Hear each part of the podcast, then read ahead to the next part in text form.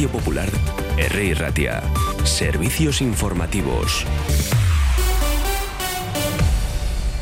Egunon, son las 9 de la mañana y vamos con el primer boletín informativo del eh, día de hoy, en la que es eh, su etapa final al frente del gobierno vasco y en eh, pleno clima preelectoral el Endacari Íñigo Urcullo acaba de anunciar dos esperados proyectos que van a suponer la mayor inversión de Osakidecha en Vizcaya en lo que va de siglo. El Ejecutivo va a destinar 200 millones de euros a la ampliación de los hospitales de Basurto y Galdacao. Allí va a levantar los nuevos edificios de consultas externas de cada uno de estos centros sanitarios. Si se cumplen los plazos previstos, las obras saldrán a licitación en las próximas semanas y las futuras instalaciones sanitarias podrían estar en servicio antes de que finalice el 2027. No serán las únicas. Urcuyo también ha anunciado este miércoles la ampliación del hospital eh, de Donosti al que se dedicarán otros 78 millones de euros. Más asuntos que nos ocupan en el día de hoy. Manuel Pradales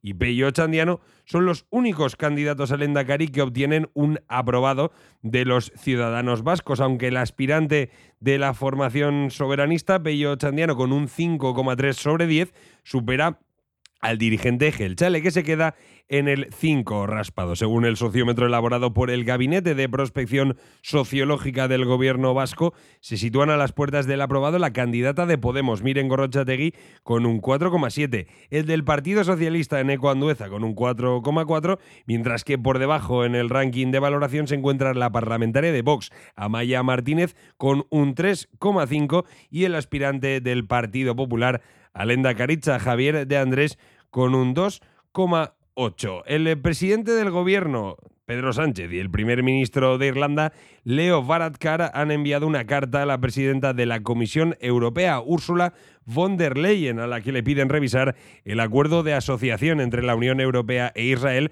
para que se investigue si se están cumpliendo los puntos esenciales del acuerdo en materia de derechos humanos. Vamos con más cuestiones. Es que ayer el Oral Día Festival ofrecerá, bueno, se presentó ayer y va a ofrecer en su décimo aniversario las propuestas de más de 120 artistas que se sucederán durante tres semanas en el mes de marzo en 13 espacios culturales de Bilbao. En total se han programado 28 actividades de teatro, bercholaritza, música, literatura y audiovisuales, entre otras disciplinas de la cultura vasca en euskera. Escuchamos al eh, consejero del gobierno vasco, Bingen Zubiria. Euskarari begiratzeko modu berri bat. Euskarak e, datozen urteetarako aurrera bidean behar beharrezkoak ditu kultura produktuak. Kultur produktu erakargarriak, interesgarriak, Euskaldunak eta Euskaldun estirenak erakarriko dituztenak, horrek bakarrik egingo duelako posible, Euskarazko kulturak bizirautea. Y ahora nos vamos con el apunte económico de la mano de BBVA.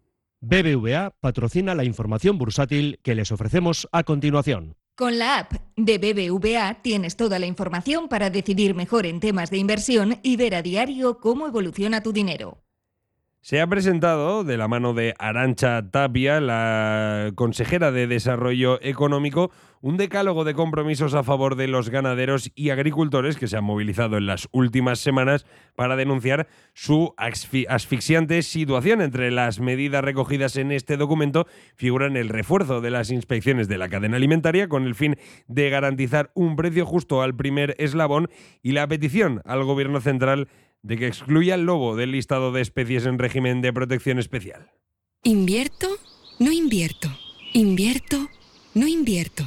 ¿Y si hubiera una manera mejor de decidir? La app de BBVA te ayuda a decidir mejor, porque si no quieres tener tu dinero parado, te ofrece la información necesaria para empezar a invertir desde 30 euros. Mejora tu salud financiera con la app de BBVA. Más info en bbva.es. BBVA creando oportunidades. Y ahora vamos a conocer la previsión meteorológica de la mano de Dorta Román. Pues hoy va a ser una jornada de cambios, un frente que está entrando ya por el oeste de la península, llegará en la parte final del día y dejará, irá dejando en el transcurso de la jornada cielos cada vez más cubiertos, con temperaturas que van a rebasar en muchos puntos de Vizcaya los 20 grados, en algún punto estaremos en torno a los 22, 24 grados, sobre todo en la costa, y en la última parte del día se pueden producir algunos chubascos. Será a partir de las 7, 8, 9 este frente irá pasando durante la madrugada de hoy jueves al viernes, por tanto, mañana viernes va a ser un día pues justo al revés que hoy.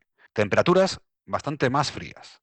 15 grados, viento del noroeste por mañana, chubascos y ambiente más estable de cara al mediodía y a la tarde, que el sábado será una jornada en la cual recuperamos la estabilidad atmosférica. Es decir, tendremos una jornada en la cual se irán abriendo cada vez más claros y además también subirán las temperaturas. Llegaremos a máximas en torno a 18 grados. Y el domingo otro nuevo frente aparece en la parte final del domingo. Será la tarde, cuando llegue el nuevo frente y que eh, dejará pues algunos chubascos al final del fin de semana. Esto ha sido todo. De momento a las 10 de la mañana volverá Juan Majubera con otro boletín informativo. Ahora les dejamos con la tertulia de Gunón Vizcaya. Agur.